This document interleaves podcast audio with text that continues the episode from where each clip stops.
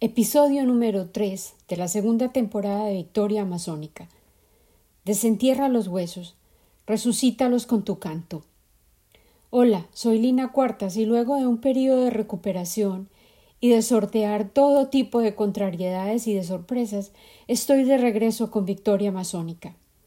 Este es el tercer capítulo de nuestra segunda temporada. Victoria Amazónica es un depósito de historias, muy similar a los caños tranquilos en los que crecen nuestras tocallas, quienes inspiraron este podcast, los lotos gigantes del Amazonas. Durante mi primera entrega compartí mis recuerdos de las historias que viví en la selva amazónica, pero a medida que las escribía, comprendí que sin la victoria amazónica original, mi madre, mi vida no hubiera sido posible. Y por poco no lo fue.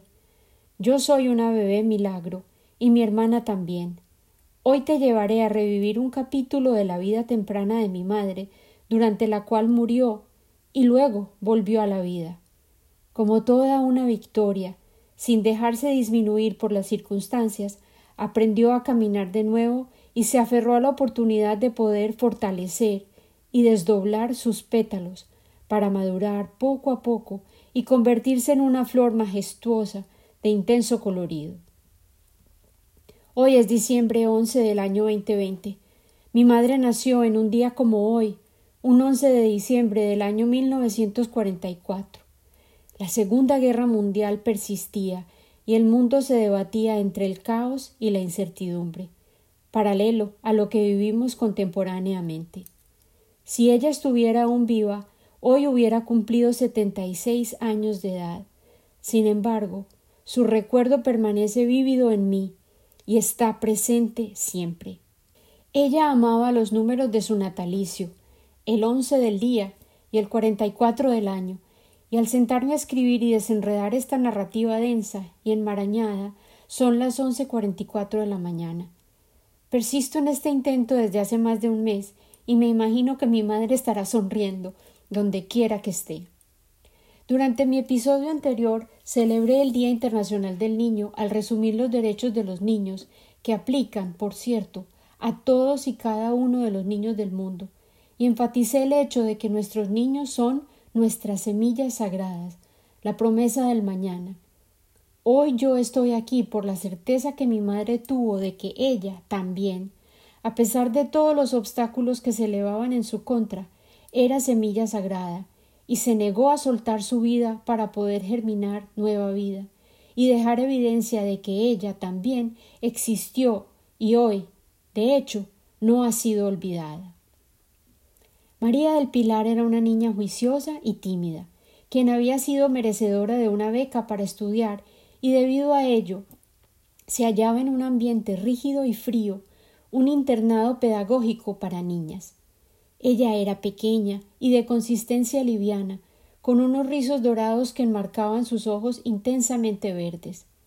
En un día particular estaba emocionada debido a su primer paseo en tren, en el que iría a conocer las famosas minas de carbón de Segovia.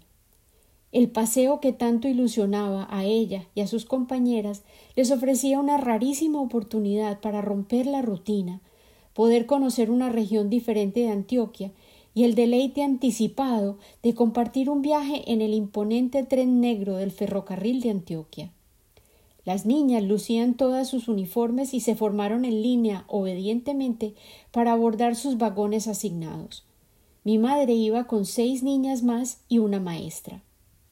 La construcción de las líneas férreas había sido instrumental para el desarrollo y el crecimiento del Estado y durante muchos años le permitió recuperarse y de hecho prosperar luego de la crisis financiera que resultó de la caída del mercado en los años 30.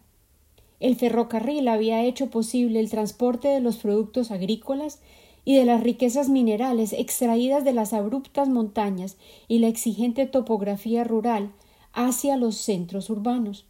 Muchos de estos insumos se cultivaban para distribución nacional, y otros, muchos, como por ejemplo el café, eran productos de exportación.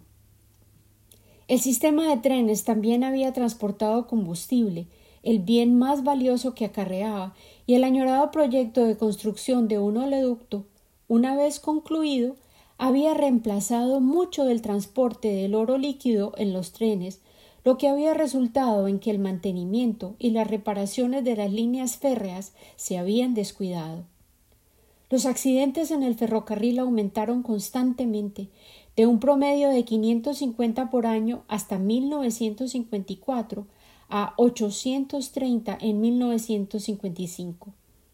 En 1958, el año posterior al encuentro de mi madre con la fuerza brutal del demonio de hierro que corría por rieles que pertenecían a un sistema mal administrado y descuidado, hubo un total de mil cien accidentes.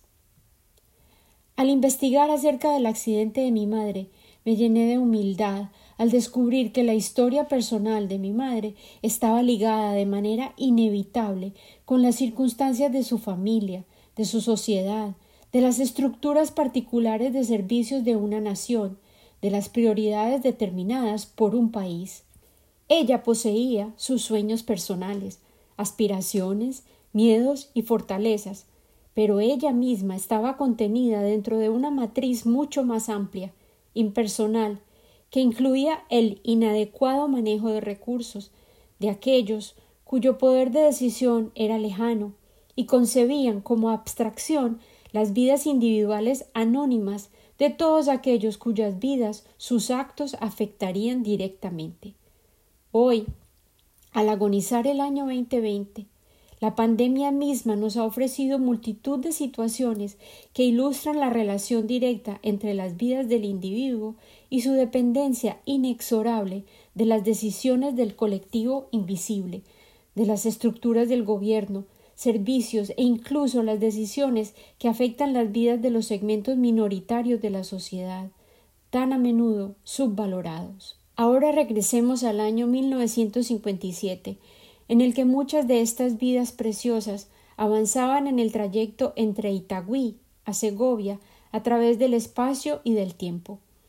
El vaivén constante del poder del motor del tren los mecía, y rugía, metal sobre metal, acumulando velocidad, alando sus vagones y llevando todo tipo de mercancía, y cada pasajero cavilaba sobre sus planes y expectativas, disfrutando del valle fértil que se desplegaba frente a sus ojos, como película de alta velocidad, a través de las pequeñas ventanas del vagón. Mi madre me contaba que lo último que ella recordaba haber escuchado había sido un chillido agudo. Recordaba haberse tapado los oídos para protegerlos del insoportable grito del metal que generaron los frenos al tratar de detener el ímpetu que había obtenido el tren cuando el maquinista se dio cuenta de que otro tren se dirigía directamente hacia el suyo, proveniente de unos rieles que se cruzaban con los principales en una intersección. El error humano causó el accidente, y la pérdida de vidas humanas fue el resultado del choque. El vagón en el que viajaba mi madre fue el que recibió el impacto frontal del tren que arremetió desde los rieles que venían de una línea que creaba la intersección donde debió haberse detenido para permitir el paso del tren. El impacto del choque fue tan brutal que la viga superior de la caja metálica se desprendió y cayó sobre las niñas que estaban sentadas en el fondo del vagón.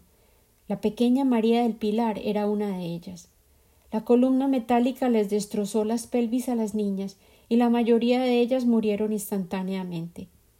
La emergencia fue detectada de inmediato y el equipo de auxilio corrió al rescate y comenzaron a trasladar los heridos y los muertos. Mi madre estaba tan mal herida y cubierta de sangre que la transportaron con el resto de pasajeras de su vagón. La mayoría de ellas estaba, en efecto, muertas. La vida y la muerte no son en realidad opuestos, mi madre decía, una y otra vez. Son en realidad los lados complementarios de una misma moneda, la cara frontal y dorsal de una idea. Ella recordaba el frío intenso que sintió y el fluido pegajoso que sentía que la cubría cuando despertó. Era sangre, alguna fresca y otra seca y coagulada, lo que le hacía sentir que no podía moverse. Sí podía abrir los ojos, sin embargo, y vio velas y personas que la rodeaban, llorando, y muchas niñas a su alrededor, inmóviles, yaciendo sobre catres. Reconoció a dos de ellas y comprendió que estaban muertas. Fue consciente de estar en un velorio colectivo y entendió que a ella la habían clasificado como una de las muertas, de manera que enfocó toda la energía que le restaba para gritar y pedir ayuda. Llegaron los paramédicos a la escena y la transportaron al hospital sobre una camilla. Ella se arrepintió de pedir que la movieran porque el dolor agudo comenzó a atormentarla en ese instante, pero estaba agradecida de haber logrado salir del velorio. La habían asustado los llantos y lamentos de quienes expresaban su duelo y toda la desesperación que había percibido en ese espacio. Al yacer, en espera de que la trasladaran de nuevo, esta vez a Medellín, donde le prometieron que podría ver a su amada mamá Inés, se quedó dormida y regresó al sitio donde había estado antes de despertar y hallarse rodeada por tanta muerte. El recuerdo y las sensaciones que tuvo en ese lugar nunca la abandonarían. Había estado rodeada de luz, una luz que no era tan solo visible, sino sensorial. Ella decía que la luz misma emitía calor. También contaba que no sabía si estaba sentada, parada o acostada, simplemente estaba, intensa y plenamente allí, y podía comprender pensamientos, como si recibiera mensajes que eran emitidos hacia ella. A pesar de no escuchar palabra alguna, sabía que era bienvenida, esperada, la reconocían y honraban, y no le exigían que hablara, explicara su presencia o hiciera nada. Era libre de ser, simplemente. Además, entendió que esa libertad incluía el regalo del poder de decisión. Se sentía como si hubiese llegado a un rompecabezas donde ella era una pieza faltante. Se sentía amada, en casa, sin la urgencia de pensar, planear o hacer cosa alguna. Ella sabía que podía permanecer sumergida en ese amor y esa luz, incondicionales y avasalladores, o podía elegir regresar. Era plenamente consciente de poder elegir, y era claro para ella que la decisión era solamente suya. Recordó a su madre las muchas cosas que quería lograr, todo el amor y la alegría que quería dar, y el intenso deseo de regresar a su hogar la guió. Se permitió absorber toda la luz y el amor que pudo, aferrándose a la lucidez que poseía para decirse a sí misma que no podía olvidar esta sensación, y tomó la decisión de regresar a la vida que había iniciado, volver a su casa, a continuar su historia con su familia y, ante todo, volver a estar con su mamá Inés y cuando despertó se encontró, en efecto, junto a su mamá Inés y Nena y Maíta, sus hermanas favoritas. Ellas le sostenían las manos y estaban paradas al lado de su cama, sonriéndole, con los ojos llenos de lágrimas de emoción y preocupación. El dolor, ya familiar y amigo, la asaltó cuando trató de sonreír, de hablar, de abrazar, pero ese dolor le confirmaba que estaba viva, que había regresado. Estaba más cerca de su casa, de todo lo que amaba, y sabía que la otra María del Pilar, la niña inocente que había abordado el tren de la tragedia, había muerto. Había un nuevo yo que estaba surgiendo que tendría que sobrellevar este desafío monumental. Ella había decidido decirle sí a la vida, y al hacerlo tenía que aceptar el dolor y el esfuerzo que serían el resultado de todas las heridas y cicatrices que este accidente iba a dejar en su cuerpo y su alma, y ella se había atrevido a regresar a la vida porque su corazón había alcanzado alturas antes desconocidas. Ella se había asomado y había visto la inmensidad del amor y la luz que precedían y trascendían la vida humana, y sabía que era allí donde inevitablemente regresaría algún día. Ella recogería sus huesos rotos y pacientemente les cantaría para devolverles la vida. Ella hallaría la manera de volver a caminar, a correr, a bailar y a convertirse en un capullo de nueva vida. No tenía manera alguna de predecir todos los dolores, sacrificios, desilusiones y desdichas que tendría que vivir, así como tampoco podía adivinar todas las alegrías, satisfacciones, carcajadas y deleites que llenarían de sabor su jornada y aligerarían sus muchos sufrimientos, pero al decirle sí a la vida, le había abierto la puerta a la plenitud de la experiencia humana, y por su valiente decisión yo estaré por siempre agradecida. María del Pilar fue el portal a través del cual mi hermana y yo entramos a la vida. Ella fue el pilar que sostuvo nuestra existencia, honrando su nombre, María del Pilar, con su vida. Hoy celebro su vida, la que comenzó hace setenta y seis años y concluyó en el 2018, y honro su memoria al compartir su espíritu, despidiéndome con este pensamiento para ti. Si oyes que una voz te susurra, no puedes caminar, como puedas, camina. Si la oyes decirte que no puedes crear, como te sea posible, crea. Si te advierte, tú no puedes escribir, escribe, terrícola, escribe. No permitas que nadie te silencie, que ninguna entidad crítica que juzga, censura o edita atropelle tu deseo de dejar tu huella. No dejes que apaguen tu voz ni destruyan tu entusiasmo. Permite que tus aguas salvajes fluyan, y ellas hallarán un lecho que albergue tu río. Las historias, como esta que te comparto hoy, son medicinales.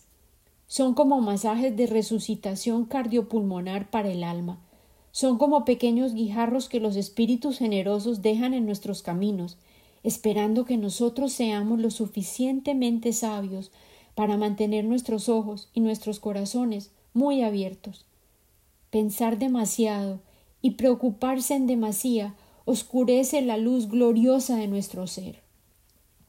Yo aprendí de tejedoras de historias poderosas y diestras, de mi abuela Juana, mi tía Nena y mi madre, cuya vida honro hoy y todos los días. Sin importar cuán profundas sean tus penas, cava y desentierra los huesos, cántales y devuélveles la vida con tu canto, resucítalos con tu aliento. Se llenarán de significado cuando te atrevas a compartir las historias que te cuentan. Con amor, siempre, Lina. Regresaré en Navidad. Mi regalo para ti será un cuento de Navidad, una historia de renacimiento, de la feroz determinación de María del Pilar Uribe, el espíritu que decidió que en contra de todas las predicciones ella lograría sobreponerse, persistiría, insistiría y declararía suya la plenitud de una vida, en un pequeño país, aquejado por las contradicciones, con una psiquis completamente dividida. Mi madre lograría, sin dejarse disminuir, vivir según sus términos y a su manera. Te invito a que hagas lo mismo.